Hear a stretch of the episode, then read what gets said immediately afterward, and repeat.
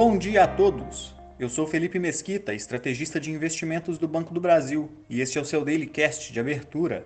Hoje é quinta-feira, dia 14 de julho de 2022, e mercados repercutem elevação de taxa de juros pelo mundo, enquanto aguardam a atualização de inflação ao produtor nos Estados Unidos e PIB na China. Nos Estados Unidos, os mercados acionários apresentaram quedas após os dados de inflação local atingirem 9,1% na base anual de junho, o maior patamar para o indicador desde o ano de 1981.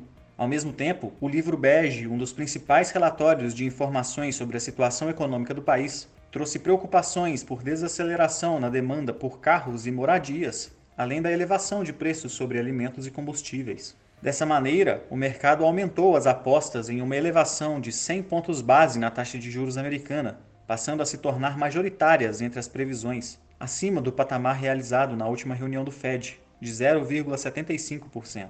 Ainda hoje, teremos novos dados de inflação ao produtor, além dos balanços dos grandes bancos JP Morgan e Morgan Stanley antes da abertura dos mercados.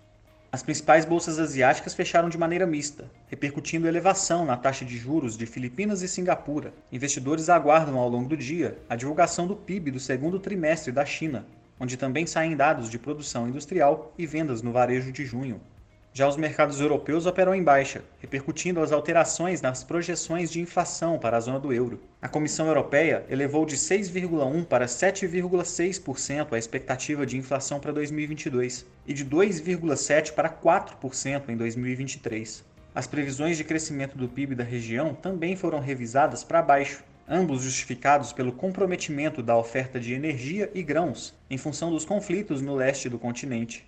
As projeções reforçam as apostas no movimento de elevação de juros por parte do Banco Central Europeu a partir da próxima reunião, ainda no mês de julho. No Brasil, o dólar apresentou queda frente ao real, em baixa de 0,61%, fechando cotado a R$ 5,41. Porém, o movimento não foi suficiente para impulsionar o Ibovespa, que acompanhou os mercados no exterior e fechou em baixa de 0,40%, levemente abaixo dos 98 mil pontos, no patamar mais baixo de 2022. A agenda do dia por aqui conta com o Índice de Atividade Econômica do Banco Central, além do Boletim Macrofiscal e atualização de projeções de indicadores pelo Ministério da Economia. Na região, o Chile elevou em 0,75% a taxa de juros local. E ainda hoje sai o índice de preços ao consumidor na Argentina, que atingiu mais de 60% de inflação na base anual na última leitura de maio. Ficamos por aqui. Um bom dia a todos e até a próxima!